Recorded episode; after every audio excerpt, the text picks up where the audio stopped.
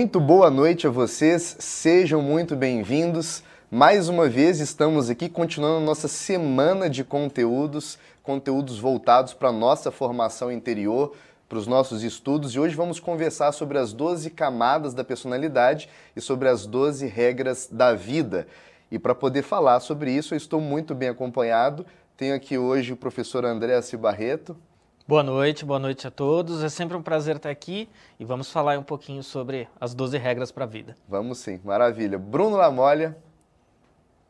Olá, boa noite, pessoal. Infelizmente não posso estar aí presencialmente, mas acompanho vocês por aqui. Diretamente do Rio de Janeiro. E o meu parceiro Renato Dias.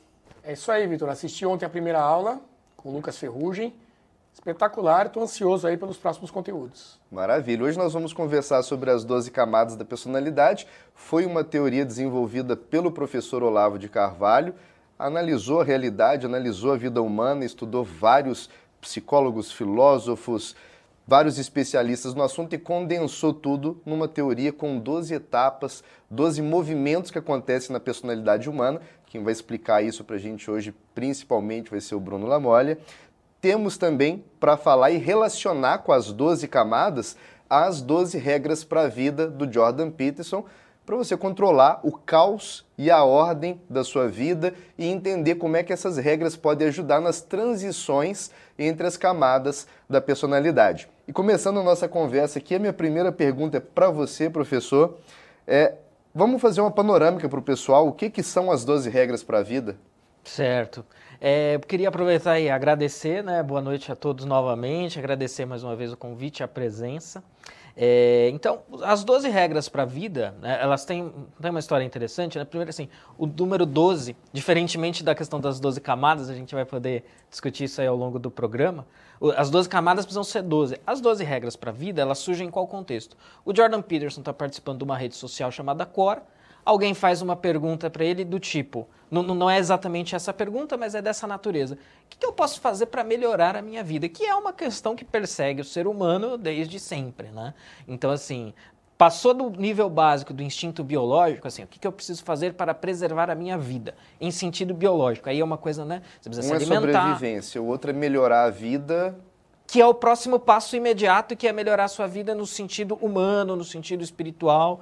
Às vezes tam, resvala no Ser aspecto uma pessoa biológico. melhor e lidar melhor com o sofrimento. Exatamente, lidar melhor com os problemas, com a interação. Podemos dizer que é um amadurecimento. Amadurecimento, né? Então, alguém faz uma pergunta mais ou menos nesse sentido, ó. Passamos do nível biológico, estou me alimentando bem, meu corpo está minimamente caminhando ok como que eu faço para melhorar, para amadurecer, para viver melhor, para me relacionar melhor com os outros? Não é uma luta contra a doença, nem contra a fome, nem contra a sede, é uma luta contra si mesmo. É, exato, né? exato. É um conflito interno para você melhorar, né, para você uh, ampliar seu repertório de relacionamento, de ação humana, né? E quando o Jordan Peterson é perguntado isso nessa rede social, ele responde lá com cerca de 40, 42 regras. E aí ele separa isso em alguns Não blocos. Não sabia que teve isso tudo. É, exato, exato. Aí, tanto, aí gera o primeiro, 12 regras, que é o primeiro livro, né?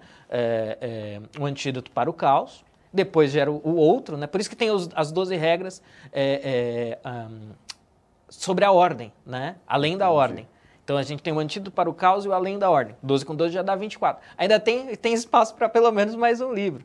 Né? Então, assim, o número 12, ele é mais casuístico do que o das 12 camadas, mas eles são, então, 12 recomendações que o Jordan Peterson faz ali, no livro principalmente.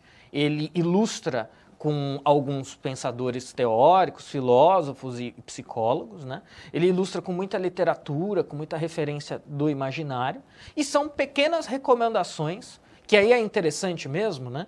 Assim, você julga que a sua vida está um pouco caótica demais, são 12 recomendações, muitas delas práticas, de coisas que você vai fazer para melhorar para colocar a sua vida em ordem. Não é 100% em ordem, porque ele não é isso que ele, que ele prescreve, mas é para você ter um equilíbrio entre a ordem e o caos e melhorar enquanto pessoa internamente, resolver os seus conflitos internos e também no relacionamento Maravilha. humano em geral com as outras pessoas. Depois a gente ainda vai voltar a comentar sobre essa dinâmica de ordem e caos na nossa vida, então fica com a gente até o final para você não perder esse conteúdo. Posso perguntar para o Bruno agora, então? Por favor. Victor, colocar o Bruno na conversa. É, Bruno, o que, que, é, como é que a gente pode definir personalidade? Né? Como é que a gente define essa palavra, esse conceito de personalidade? E o que são, então, as 12 camadas da personalidade, esse conceito trazido pelo Olavo de Carvalho? Maravilha. Bom, então, uma das coisas que eu já acho de grande valia que aconteceu é ter colocado a minha aula como uma das primeiras, se não a primeira do curso, pelo fato de que, uma vez que você entenda esse tema, você vai chegar com uma avidez muito maior para todos os outros temas. Você vai entender a importância eh, de toda a travessia sendo guiada, porque são temas que muitas vezes alguma pessoa pode julgar como não essencial, e a partir do momento que você entenda o que é a personalidade e para onde você está indo, eh, vai haver uma sede de conhecimento muito grande, uma pressa de conhecimento muito grande. Então, o que seria a personalidade logo de cara? Né? Então, seria para a gente aqui porque são vários conceitos de vários autores. A gente não vai falar, por exemplo, ah, aquela pessoa tem a personalidade difícil, ah, eu sou muito irado, tenho muita ira, é aquela Não, isso aí são trejeitos. A gente vai olhar para a personalidade como uma rede de características, de interesses, de motivações e como um marcador de amadurecimento. Então, quando a gente olha para as 12 camadas, ela oferece uma rede progressiva, uma escada em que você vai poder se desenvolver e ela vai delimitar essa, essas etapas, essas fases da tua vida de acordo com 12 passos, 12 camadas. E elas são referentes a, aos 12 horóscopos, que na verdade, no final das contas, mal tem a ver com o que a gente pensa sobre horóscopo, mas é sobre as fases da vida, sobre as quatro estações sendo subdivididas. Então, quando a gente olha para a natureza, a gente vê claramente, principalmente no, no hemisfério norte, né, sobretudo no hemisfério norte, a gente sabe muito bem as delimitações e o quanto que a terra, a, a lavoura e o clima, eles são influenciados dentro dessas 12 etapas. Então, quando a gente faz uma analogia sobre elas, fica muito claro que a gente pode dividir o ser humano em 12 camadas até o fim da vida, até a última das possibilidades, sendo começando no, começando no meio, né, inicial, uma abertura da vida humana, já com toda a bagagem que já viria para aquele ser humano naquele dado momento. Então tem essa ligação com a natureza, né, Vitor? Que ele estava explicando da, das estações do ano, de tudo isso, da, da vivência no mundo real. Eu acho interessante falar sobre isso porque para nós é menos comum prestar atenção à mudança das estações. É menos comum prestar atenção no efeito que o ambiente externo às vezes é sobre o nosso humor, sobre a, a dinâmica do nosso dia, sobre os nossos costumes, sobre a nossa cultura. Isso também está contemplado nas camadas. Como hoje nós temos que falar de regras da vida, de camadas da personalidade, não daria para entrar em detalhes para cada uma dessas. Eu queria pegar já uma da, das que está entre as mais faladas e é mais complexa para o brasileiro. Queria que o Bruno já iniciasse comentando a tal da quarta camada para gente, para depois o André nos comentar como é que as 12 regras da vida podem ajudar uma pessoa a vencer essa tal quarta camada. Então, o Bruno nos ajuda a entender a quarta camada e o André traz um remédio possível. Maravilha. Qualquer pessoa vai chegar na quarta camada a não ser que tenha algum prejuízo, um déficit cognitivo muito forte, ela chega na quarta camada. E é uma camada de síntese afetiva, quando você começa a necessitar da validação emocional de uma forma em que você vai poder se sentir mais pleno. Só que a gente sabe que essa plenitude jamais chegaria e que precisaria logo progredir para uma outra camada que seria uma camada que numa sociedade saudável seria uma camada de potência, testar os seus poderes, as suas potências. Então, a quarta camada tem muito a ver com o que Freud falava sobre a, a formação, o início da formação de um ego, em que a gente mimetiza bastante o comportamento de outras pessoas e suga a validação. Né? É uma carência afetiva muito grande. Então, você vai ver, nesse caso, a sociedade pedindo afeto, demandando a validação afetiva de, da sociedade inteira. Ela pede por carinho, ela pede validação o tempo inteiro. Então, quando você pergunta de uma pessoa o que, que ela quer, é comum que ela fale: Eu quero ser amada, eu quero ser querida. sem que isso seja uma implicação de um dever. Ora, eu quero ser amada de graça, simplesmente por existir. E é evidente que isso não acontece. Em raros casos, raríssimos casos. Então, o que acontece é que a pessoa teria de percorrer um caminho até chegar à sua função na sociedade. Então, nesse caso, a quarta camada ela acaba se tornando uma prisão de grande sofrimento para aquela pessoa. É evidente que a gente não vai ter a validação afetiva de qualquer pessoa. Então, toda a rejeição que ela enfrenta, ela acaba se tornando é, uma dor para aquela pessoa. E Bruno, então, a gente percebe que parte do. Alguém precisa falar? Chamei. Hoje é muito comum a gente ouvir que boa parte da população adulta brasileira está presa na quarta camada seria sim a ilustração da camada dos mais vitimistas, daqueles que se doem, é, não por objetividades, mas transformam tudo subjetivo. Levam para o pessoal tudo. Levam né? para o pessoal. Essas pessoas que levam tudo para o pessoal. Eu fiz uma correção. Né, e a pessoa achou que eu estava contra ela. Eu sei que tem muita gente que vive no trabalho assim, na escola assim, enfim. Gostaria que você comentasse um pouco mais sobre como é que ela está acontecendo na prática na população brasileira. Certo. Desde que houve a psicologia moderna, a ideia do trauma barra frustração, ela vem tentando ser tirada de contexto. Então, uma criança sofrer limites foi considerado, de uma certa forma, é, pejorativo, negativo. Então, o que antes era amor e limite na educação de uma criança, passou só a ser afeto e amor. E essa pessoa não recebeu mais o limite, que também faz parte do amor, teoricamente. Isso é, conjecturaria uma ideia de trauma. Portanto, a gente tem uma geração de egocentristas, narcisistas, e que isso é fomentado através de forças sociais para o vitimismo. E o vitimismo, ele acaba parecendo uma virtude, no final das contas, em que essa pessoa se coloca no centro das atenções e exige de uma forma imediatista, que é o que nós vemos nos jovens hoje e até prolonga para o adulto, em que essa pessoa no centro exige cada vez mais atenção e que as, os seus direitos sejam uh, exercidos sem que haja a frustração ou um dever, ou limite. Então, essa pessoa acaba gritando, ela fica barulhenta, exigindo muito mais do que deveria, sem dar absolutamente nada em troca.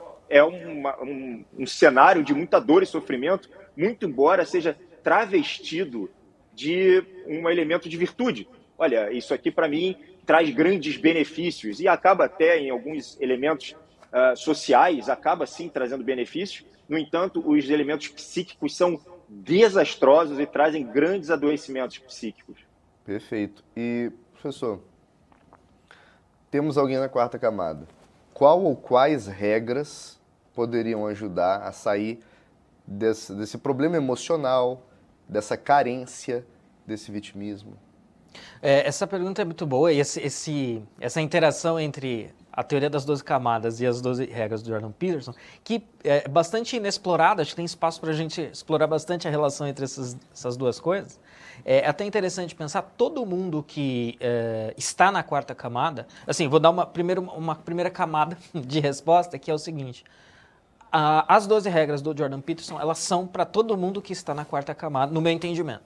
Então, assim, qualquer uma das 12 será útil porque a pessoa na quarta camada está no estágio intermediário ali, aquela coisa, está nesse momento, assim. Porém, tem um ponto interessante que é uh, a pessoa precisa estar desperta para o fato de que ela, olha, aqui estou e quero melhorar, que não muitas vezes não é o caso. Ela tem que ter a consciência de que ela está lá. Então. Exato. Ou por si própria, ou porque alguém foi lá e o, o auxiliou, falou, olha, existe isso, você está nesse estágio, você precisa Seu melhorar. Seu comportamento está inadequado com a sua idade. Exato, está inadequado aqui para o que você precisa de um adulto normal, né? Um ser humano adulto normal precisa superar esse certo determinado estágio. Se você praticar essas regras, pode ser um excelente caminho para que você saia disso. Né? Da camada, não quero entrar muito na questão das camadas, mas da 1 a 3, como o professor o Bruno disse, ok. O problema é da quarta, estar uhum. na quarta e sair dela. Todas as 12 podem ajudar. Mas existem algumas em especial, né? Então, por exemplo, quando o, na regra 1, quando o Jordan Peterson fala é, costas eretas, ombros, ombros para trás. Só uma, uma, uma imagem falando, olha, mude a sua postura, né? Tenha consciência, não dá mais para você ter é, é, é, aquela postura derrotada, derrotista, né? Ou quando ele fala, por exemplo, também, algo que ele bate muito é da síndrome de Peter Pan, né? Que eu acho que vai perfeito encontro à questão do estar na quarta camada e sair. Da síndrome de Peter Pan, o sujeito quer ser a eterna criança, uhum. né? E aí isso você pode entender literalmente ou como uma metáfora psicológica para um atraso ali de, de desenvolvimento individual. E ele combate, o Jordan Peterson combate muito isso, e as, todas as regras, no geral, servem como um combate a isso também. Olha, ah, você precisa enfrentar as agruras da vida adulta, né? Mais cedo ou mais tarde isso tem que acontecer, e quanto antes cair a ficha, e quanto melhor você estiver preparado para isso, melhor para você, e porque não vai dar para você ser a, a, eterna criança, né? A, ou a regra do arrume seu quarto, né? O, arrume seu quarto é uma imagem para tenha responsabilidades, ainda que mínimas. Aí você pode voltar para o literal e pensar no arrumar o quarto, arrumar a cama. Olha, essa, uh, você precisa se voltar para dentro um pouco né? Parar de ter essa expectativa da validação social, uhum. da validação externa, cuidar um pouco de si. E aí, quando você retornar para a relação com o outro, talvez você já nem valorize mais tanto isso. E espera-se que você não valorize tanto isso, não dependa. Não, se não tiver a chancela do, do, do outro, a chancela social, então, então tá, tem algo errado. Olha, talvez não, né? Você está tá em ordem consigo mesmo? Né? Você resolveu os seus problemas imediatos e agora você consegue seguir uma trilha de normalidade, ter uma rotina, ter um emprego, ter um relacionamento? Uhum. Então, talvez agora a, a, a, você não seja mais tão dependente do recibo, do carimbo, da validação social da sociedade. Então, assim, em linhas gerais, todas as regras servem para quem uhum. está na quarta camada e quer sair dela, e por si só ou por alguém dizer está consciente disso, mas essas em especial acho que ajudam a entender bem. E, e, as regras elas podem ser seguidas por qualquer pessoa, professor? Ou, ou como é que funciona isso? Em princípio, elas podem, elas são assim uh, uh, bastante elementares. Eu, eu, as entendo como regras bastante elementares. É, precisa apenas esse, esse movimento que eu disse, ter a ciência de que, olha, algo não está certo. E pode ser uma coisa bem básica algo não está certo, algo não está. Eu até uso isso como um elemento para explicar porque o Jordan Peterson fez e faz tanto sucesso. Ele fez e faz tanto sucesso porque muita gente teve esse insight. Peraí, tem alguma coisa errada uhum. comigo. Uhum. A, algo na conta não está fechando, não está batendo. Eu preciso fazer alguma coisa. Muitas vezes esse primeiro passo é o mais difícil, né? Esse, eu acredito que seja mais difícil do que implementar, ou seguir. Uma vez que a ficha caiu, você pega as regras lá, ah, criar uma rotina, mudar uhum. de postura, né, é, é, ter, ter ali é, é relacionamentos minimamente uhum. duradouros, não esperar a validação social, se comparar o seu eu de hoje com o seu eu de ontem, né? ou seja, a melhora no sentido interno, no sentido de voltar. Essa também é uma boa regra para pensar a questão da quarta camada. Né? Então, enquanto quem está na quarta camada está esperando a validação social, o Jordan Peterson está falando, não, você não tem que se comparar com o outro, até mesmo porque se você se comparar com o outro, sempre vai ter alguém melhor que você. Sim. Ele dá um exemplo que eu acho maravilhoso, ele fala, o presidente do Canadá está pensando em ser melhor, porque sempre vai existir o presidente dos Estados Unidos. Então, assim, se ele depender sempre dessa validação externa, você nunca vai estar satisfeito. Não, compara o seu eu de hoje com o seu eu de ontem. Uhum. Uma vez que caiu a ficha que você precisa disso, acho que o primeiro e mais difícil passo foi dado. Aí daí em diante você pode se organizar para melhorar. Muito bem. Agora, é, Bruno, você comentou que até a quarta camada praticamente todas as pessoas conseguem chegar de forma automática, né? Agora, aí para chegar até a oitava camada, né, o que, que, que deve ser feito para que a pessoa vá nessa evolução e alcance, por exemplo, a oitava camada dentro dessas 12? Bom, é, para cada camada você vai ter um dever, você vai ter uma missão. Para cada dor você vai ter um bálsamo. Né? Então, quando você entende cada camada, fica muito mais fácil para você definir a sua missão. Ora, a partir do momento que você percebe que você está, por exemplo, na quarta camada, bom, o bálsamo seria que você saísse do seu centro, né? Saísse da, do foco da sua própria atenção. Então, teoricamente, se você começar a olhar para o sofrimento de outras pessoas que estão em maior grau, você vai conseguir olhar e falar assim, puxa, é verdade, então eu já não estou nesse centro. E o que, que tem na quinta camada? Olha, aqui eu vou testar as minhas potências, então eu vou começar a me submeter a testes. Isso é uma coisa que geralmente é muito rápido, você rapidamente você tiver um, um nível de consciência é, mínimo, você vai perceber que isso não vai durar muito tempo, salvo se você tiver na adolescência ainda tentando se afastar dos pais e trazendo um elemento de personalidade mais concisa, um ego mais conciso. Então, claro que você poderia ficar um pouco mais de tempo. Já na sexta camada, uma parte de resultados, de construção na sociedade, é, dinheiro, o profissional sendo aflorado. Isso é uma coisa que acontece para praticamente todos nós. E você percebe o que, que você tem que fazer e percebe também as limitações dessa camada. E aí você vai migrando. Você chega logo no papel social, claro, se você tiver uh, um olhar agora já bem mais, uh, vamos dizer, transcendente, a ponto de você conseguir ver valores além do seu próprio umbigo, e você vê que isso de fato vale, isso de fato vai te trazer mais alegria, felicidade, se for o caso. E você, para cada camada, você sente um certo impacto uh, de plenitude que dura um, um certo tempo, para logo em seguida se apresentar o sofrimento. E aí você, mais uma vez, uh, busca, claro, através do sofrimento, é através da dor que você começa a criar maior, maior grau de consciência. Se não fosse, se não doesse, para que, que você evoluiria, certo? Então, no final das contas, as camadas elas se propõem a diminuir o seu próprio sofrimento humano e a trazer maior grau de prazer, um prazer mais ligado à, à transcendência ou até mesmo prazeres mais duradouros do que os primários, lá das primeiras camadas, certo? Maravilha. Nessa, nessa oitava camada, a pessoa ela se vê diante da morte.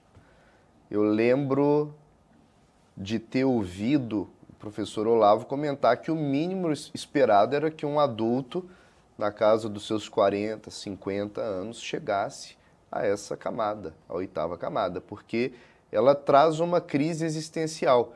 Uma pessoa que chegou aos 40, 45, 50, ela pode refletir da seguinte forma: cheguei na metade da vida, ou até passei da metade.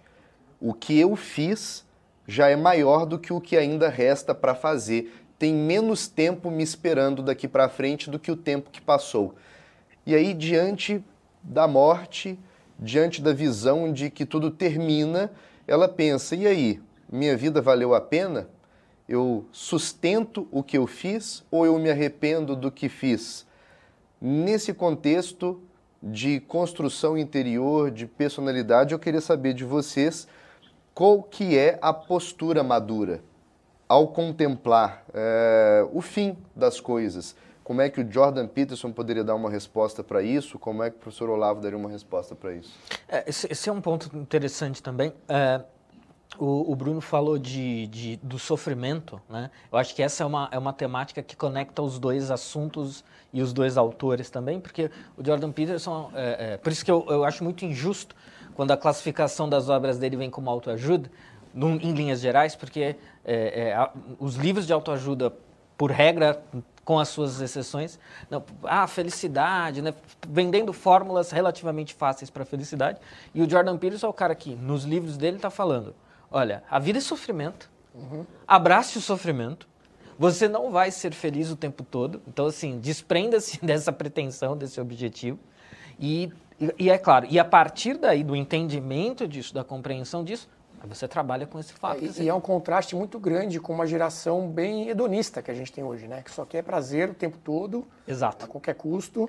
E, e o, o, Bruno falou da questão do, do da transcendência, de, na oitava camada você já tem uma abertura para a transcendência, e o Jordan Peterson também fala isso, a sua maneira, né, é, ainda de pré-convertido e etc., mas esse é um outro ponto, mas ele falando, olha, a cultura que nós estamos, que gerou as pessoas problemáticas que nós estamos vendo, imaturas, ela tem a ver com é, uma ausência de qualquer tipo de referência ao transcendente na vida dessas pessoas.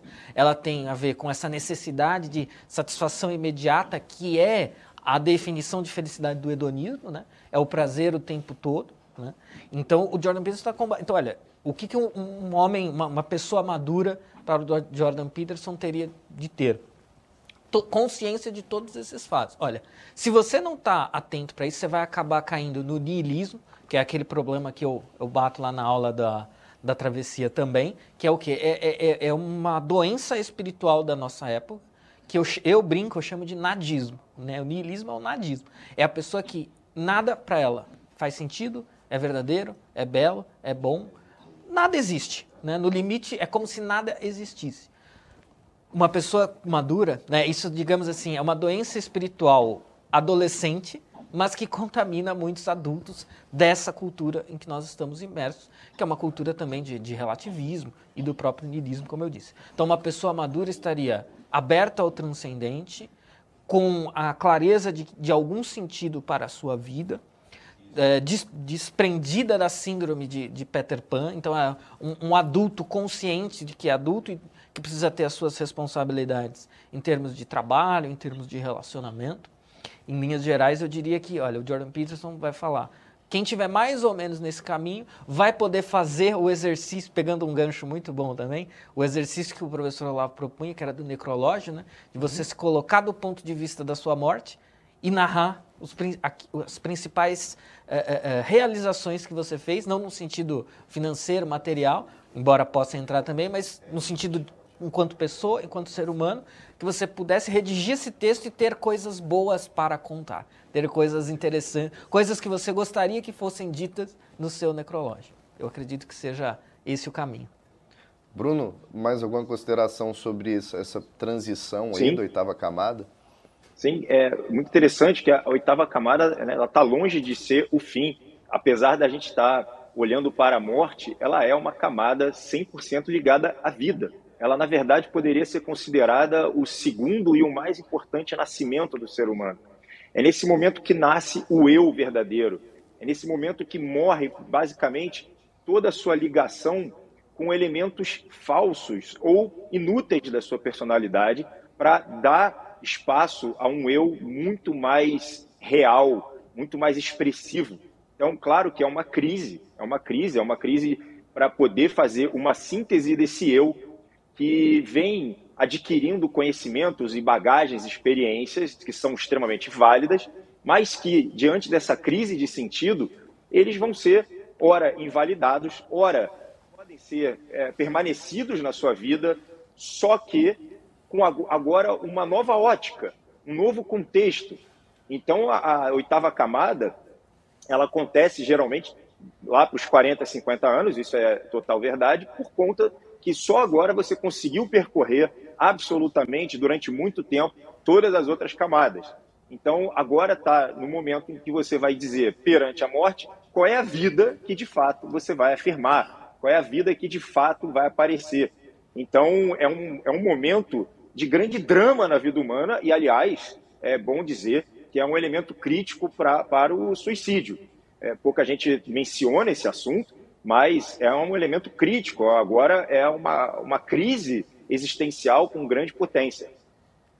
Perfeito. Bom, é, Bruno, nessa evolução né, é, de amadurecimento, a nona camada é considerada aquela intelectual. Né? Agora, as pessoas elas, elas têm que esperar alcançar essa nona camada para poder ter uma vida de estudos ou ela pode começar isso antes? Olha, é, da nona à décima segunda camada, a gente já começa a olhar com um elemento de extrema raridade. É, já não seria algo que você esperaria de um adulto normal. É, de fato, o professor Olavo ele fala que até a oitava camada qualquer um poderia vir a chegar. No entanto, na nona camada já, ela já começa a se restringir a algumas pessoas em que de fato vão abraçar uma vida intelectual, ou seja, de investigação da verdade isso exige esforço e uma certa vocação que, de fato, não é abundante na sociedade, nem nessa, nem em qualquer uma. Então, um elemento que pode, poderia vir a aparecer ao longo dos muitos anos de evolução na, na sociedade, mas que não se espera. E ali existe uma dedicação, uma investigação que, enfim, vai demandar bastante tempo, energia e material para essa pessoa poder começar a se desenvolver como uma personalidade intelectual. As outras camadas seriam ainda mais raras do que essa. Existe aqui um enorme funil a partir da oitava camada. Então eu estou aqui, não estou na nona, não tenho vocação intelectual, é, não gosto desse negócio de estudar, ficar sentado, lendo livro e coisa e tal. Já que não é para mim, não vou estudar. Não vou me preocupar com a minha formação. Alguém poderia ter esse pensamento e aparentemente estaria coerente, né? Se essa camada não é para mim, não tenho vocação para estudo, ah, esse negócio de estudar várias coisas, sinto que não é para mim. Só para quem está na nona? Ah, eu, eu acredito que não. Aí eu vou dar uma resposta fora do âmbito das camadas. Essa, essa é uma fala que eu ouço muito. Né? Eu ouço muito das pessoas, da minha interação em geral com as pessoas. Olha, estudar eu até tenho vontade e tal, mas se tiver que, que se engajar muito, eu já não quero. Né? Se tiver que me dedicar demais, eu já não quero. Eu acho que é, as pessoas precisam cair uma ficha para elas. Inclusive, no lançamento da Travessia, acho que o Lucas teve umas falas muito pertinentes a esse respeito, de, de vida de estudos, de vida intelectual, justamente para quem está nessa. Né? Assim, olha, eu quero estudar, mas putz, eu tenho um trabalho que me consome já, né? eu não tenho tempo. Eu ouço muito isso e eu acho que precisa cair a ficha para as pessoas que talvez elas não vão viver uma vida de intelectual no, sentido, no, melhor sentido possível, que assim, imersa nos estudos, até porque talvez as condições materiais não sejam favoráveis, mas todo mundo precisa ter uma formação humana básica. Isso era um ensinamento do professor Olavo também. Ele falava nos cursos dele que ele tinha aluno que era frentista de posto, ele tinha aluno que era, é, sei lá, o sujeito era um, um grande engenheiro, digamos Donos assim. de casa. Donas de casa. Mas assim, fora do escopo da, da intelectualidade das ciências humanas. Pessoas comuns aprendendo. Mas ele precisa buscar uma formação humana básica, linhas gerais sobre os principais aspectos de estudo das humanidades, todo mundo precisa ter. E aí você precisa uhum. se encaixar numa rota que te permita isso. E, e para fazer esse encaixe, dá para dizer que é preciso encontrar o equilíbrio entre a ordem e o caos que o Peterson tanto fala, isso pode ajudar nessa vida de estudos? Sem dúvida, sem dúvida. Aí a pessoa vai ter que, ela vai ter que ter um, uma, um senso de autoavaliação. Qual que é a, a minha situação? O que, que, está me impedindo, né? Então eu tenho um talvez a vida da pessoa esteja extremamente ordenada, né? Essa é uma, uma questão importante porque a ordem e o caos no Jordan Peterson não é o bem e o mal. Né? Uhum. Depende. Você vai ter que analisar situação a situação. Então, esse exemplo que eu acabei de dar. De repente, o sujeito é um engenheiro, trabalha na indústria, né? É, a vida dele está super em ordem, é, ele está bem com, a, com, o emprego dele, com a família dele, então, tá tudo aparentemente certinho, mas falta um elemento desafiador, que aí é o elemento caótico, que pode hum, ser uma vida de o estudos. O caos pode ser uh, positivo. Pode então, ser positivo, ele pode ser uma porta de entrada, uma abertura para uma novidade, que pode ser estudar um pouco de, do, dos princípios básicos das ciências das, das humanidades, trazer esse elemento, até mesmo porque, obviamente, ele é um ser humano, e o espírito dele, né, o seu interior, o seu ser, demanda isso, exige isso. E aí ele vai ter que é, é, é, abrir a porta para esse elemento do caos e encaixar isso é, na vida dele, de maneira que passe a fazer parte da sua vida ordenada, inclusive. Queria ouvir do Bruno também como é que ele enxerga, na experiência, um consultório Sim. mesmo dele, Bruno, é, essa relação ordem e caos na vida das pessoas. Bom, como foi dito pelo professor André, o que, que acontece? O sofrimento ele é inerente à vida humana. Então, quando a gente pensa, por exemplo, na nona camada, como estava sendo dito, olha, é obrigatório que a gente traga ordem. É, o caos ele é um elemento a ser combatido e parte, grande parte do que a gente acredita é justamente honrar os antepassados através dos estudos. Existe uma obrigação nossa a conseguir trazer os conhecimentos antigos, principalmente, de mentes brilhantes que já resolveram problemas que você está enfrentando novamente pelo fato de que você não estudou. A gente sabe muito bem que é a nossa obrigação e é justamente o trabalho humano trazer a harmonia. E isso vai ser feito através de, de estudos e todo estudo, por definição, é, ele traz um elemento de sacrifício, ou seja, o sacrifício, um, um elemento de uh, realmente de dor. É, não é confortável você sentar, ficar parado olhando para letrinhas e trazer significados, memória. Isso não é tranquilo para a maior parte do ser humano. No entanto, claro, não é algo vocacionado para todos nós, mas, mas é uma obrigação que a gente traga um elemento de pelo menos 30 a 60 minutos por dia de estudo para que a gente seja ordenado. Não só ordenar a nós mesmos, mas aos nossos próximos filhos, parentes e, quem sabe, a sociedade, dar aulas um dia, e assim você conseguiria trazer elemento de regras, de harmonia, de ordem, de centro e periferia. o que é central na, na sociedade e o que é periférico numa sociedade, o que a gente perdeu. A gente está vendo exatamente a inversão de todos os nossos valores, justamente pelo afastamento do que é central, justamente pelo que é afastamento do acervo de conhecimentos que, a, que o Ocidente, inclusive alguns elementos do Oriente, poderiam vir a trazer para a gente. Mas tem muitas pessoas que dizem que já concluíram essa vida de estudo, já não já estudei o que tinha para estudar, agora é, já passei dessa fase. O que dizer para essas pessoas, professor? Olha, é, eu acho que casa bem um pouco com a nossa última intervenção. É, eu diria para essa pessoa, bom, mas você já esgotou o básico do conhecimento, assim, óbvio que ninguém vai esgotar o conhecimento humano, mas o, noções básicas do conhecimento humano, e, e, e, até mais, mais importante que isso, nós, to, todas as pessoas, o nosso, nosso interior, o nosso espírito, clama por isso, pede por isso. Né? Quando você, e quando você efetivamente entende história, filosofia, arte, literatura, e você começa a se enxergar naquilo, porque você é um ser humano, vendo narrações, expressões de tipos humanos, você fala, caramba, isso diz respeito a mim também, ao que eu sinto, ao que eu vejo, ao que eu percebo. Então, eu diria, você já esgotou essa experiência? E aí, é, na verdade, não precisa nem perguntar, porque ninguém esgotou essa experiência. Essa experiência está aberta para todos nós o tempo todo. Uhum. Né? Então, desde aquele que está bem, é, é, tá, tá, bem esquematizado num, numa vida de trabalho e está tá satisfeito, está feliz e entende talvez que não precisa estudar mais, porque já esgotou, olha, mas o conhecimento humano, a porta do conhecimento humano segue amplamente aberta para você e aí você precisa é, é, é, adentrá-la, né? topar essa experiência e, e, você só tem a ganhar com isso, porque isso é do ser humano. O seu espírito também está gritando por isso. Então, e obviamente, por razões assim é, ainda mais evidentes, ninguém esgotou o conhecimento humano. Você sempre pode ter algo a ganhar, até mesmo para quem se preocupa muito com isso, não, ah, já estudei o que eu tinha para estudar, já tenho um emprego.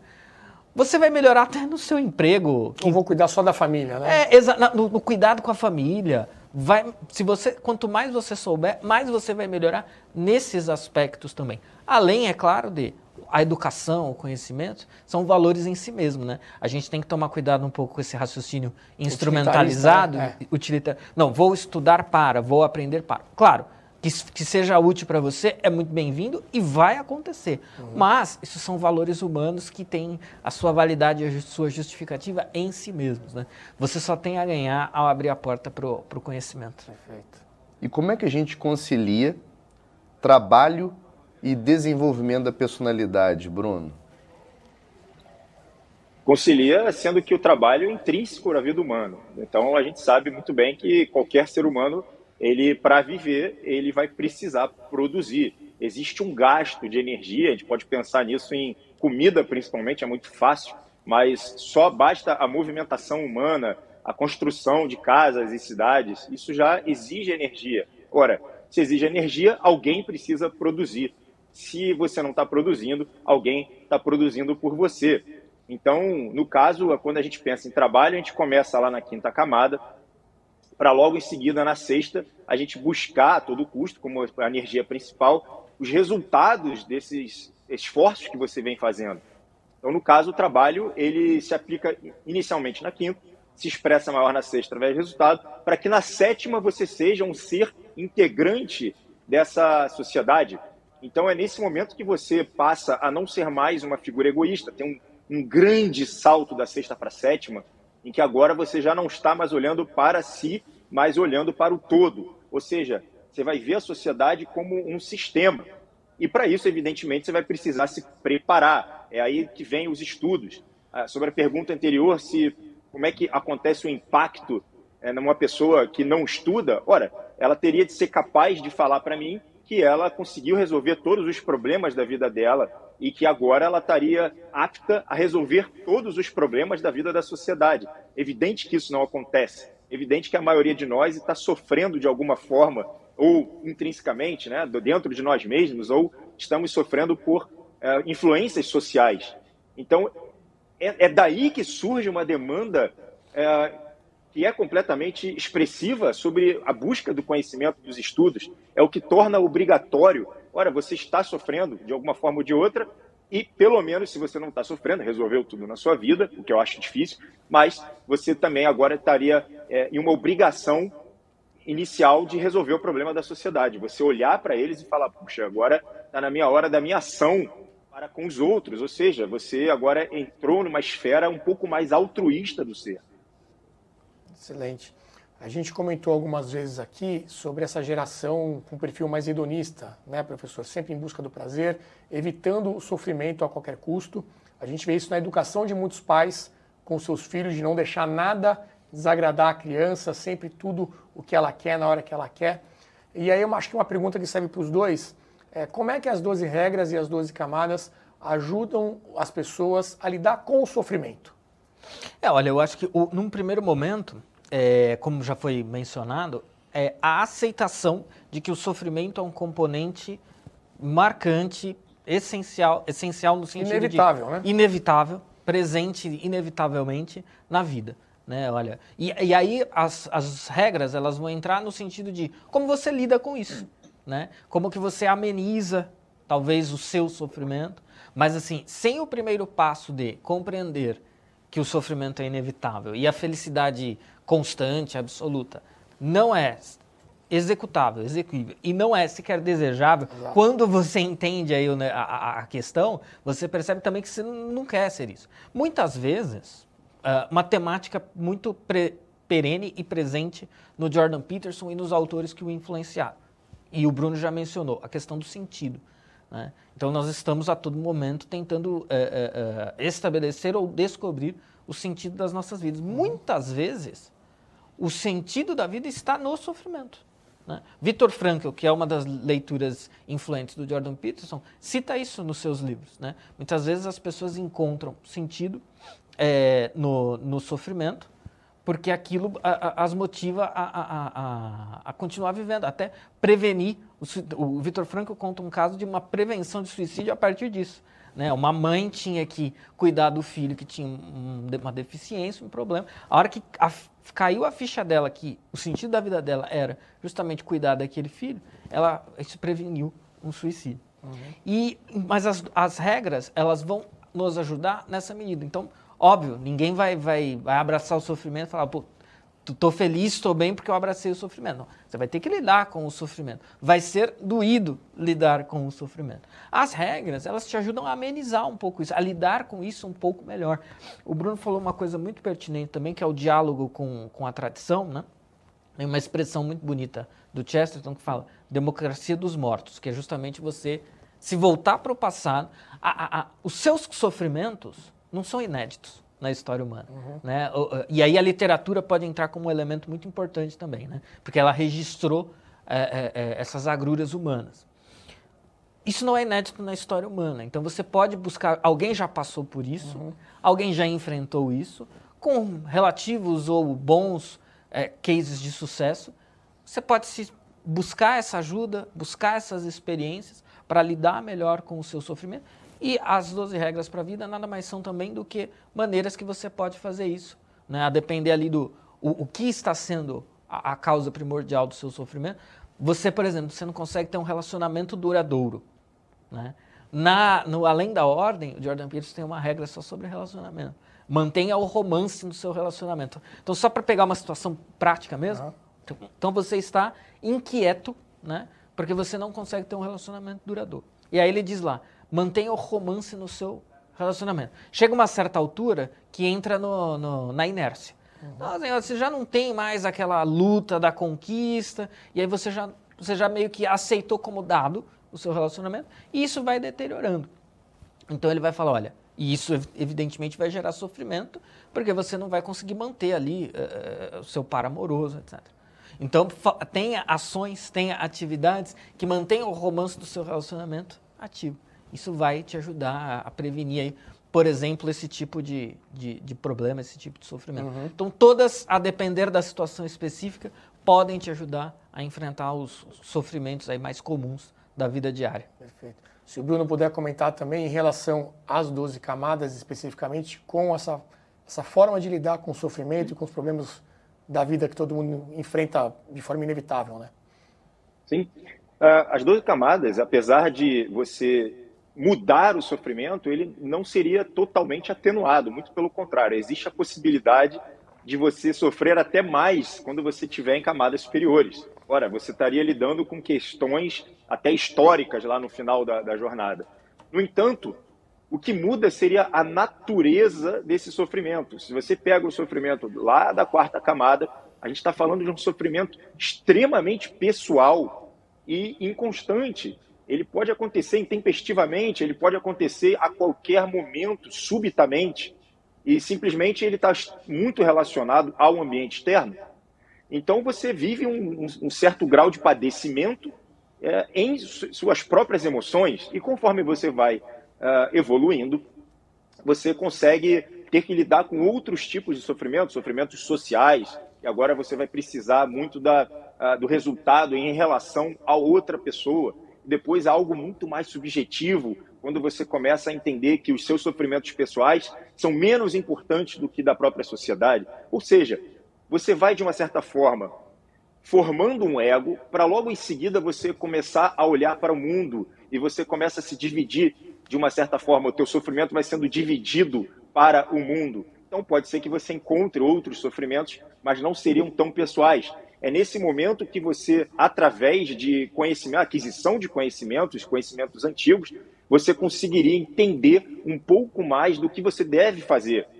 E aí, nesse momento, quando você busca os conhecimentos por aí na internet, soltos, você vai entender que a gente está numa era de muito lixo informativo, e pior do que isso, um lixo completamente desorganizado. Ou seja, nesse momento que eu acho que a Brasil Paralelo entra com um grande valor, vai orientar de forma cadenciada, pautada, orientada e sendo inclusive guiado, porque senão você acaba não entendendo, você não vai saber, não vai conseguir contemplar o conhecimento de 8 mil anos é, em que a, a humanidade já vem depositando mais e mais sabedoria. Maravilha.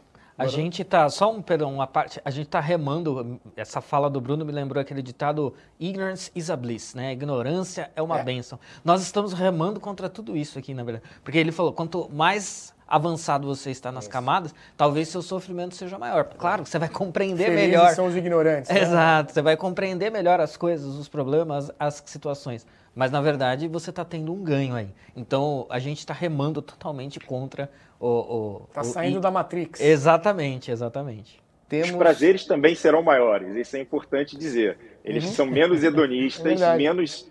Exatamente, eles são menos imediatistas, mas são prazeres mais profundos e duradouros. É, isso é elementar de se dizer. Perfeito. Temos mais de 2.500 alunos matriculados na travessia. O que, que eles podem encontrar na sua aula? Olha, a gente faz um apanhado geral sobre o Jordan Peterson, especificamente o combate do Jordan Peterson ao politicamente correto, porque eu acho que essa é uma questão, ela é uma intersecção, e eu, eu trato muito disso na aula, ela é uma intersecção entre é, intelectual e intelectual público. Né? O, intele... que, que eu quis dizer com o intelectual? O sujeito que, que estuda de maneira aprofundada, séria, metódica, alguma coisa. Só que chega, e isso é algo que todo intelectual se depara, né? Chega um momento em que ele fala, tá, o mundo está muito torto, né? Há muita coisa errada com o mundo, né? Tem até aquele livro de Chesterton, o que há de errado com o mundo. E aí ele tem uma escolha diante dele.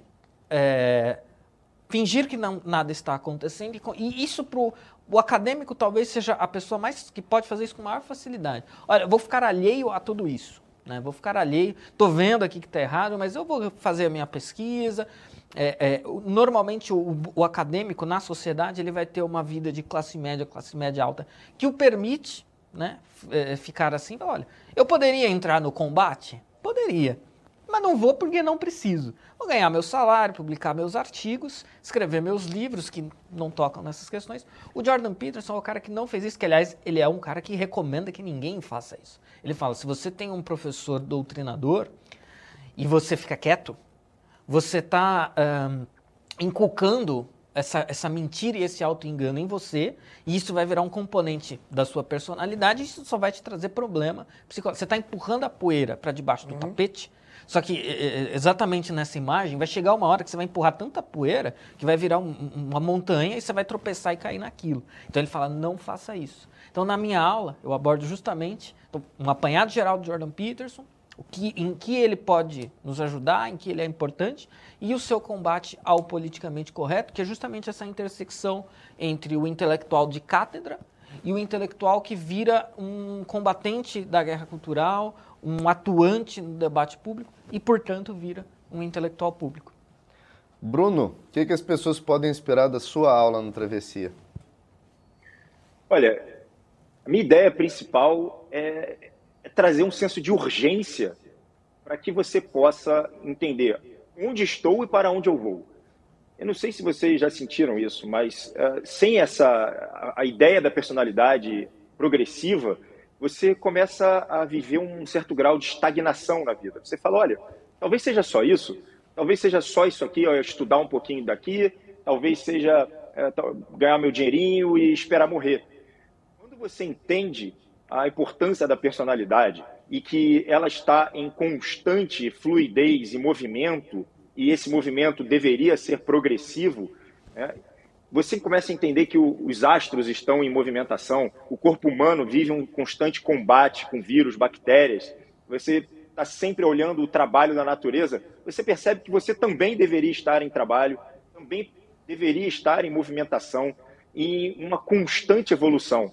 Quando você percebe que todas as religiões, todas as filosofias sérias mostraram a mesma coisa, que você deve buscar um grau de evolução através de aquisição de virtudes e é, resolução dos seus vícios, bom, seus defeitos e por aí vai, você começa a perceber então que a, a motivação humana também possui etapas. E você deseja por algo que é intrínseco ao ser humano, uma força que é natural e inerente à vida humana, que é uma necessidade de evolução que todos nós carregamos de uma certa forma.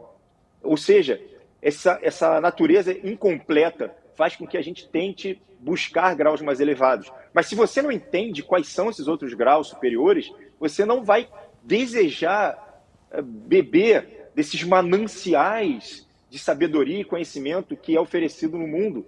Você simplesmente tende à estagnação e é evidentemente que vai acontecer um sofrimento profundo na sua alma. Tivemos mais uma noite incrível aqui, de muito conteúdo, de muito aprendizado. Amanhã tem mais, então esteja conosco amanhã aqui de novo.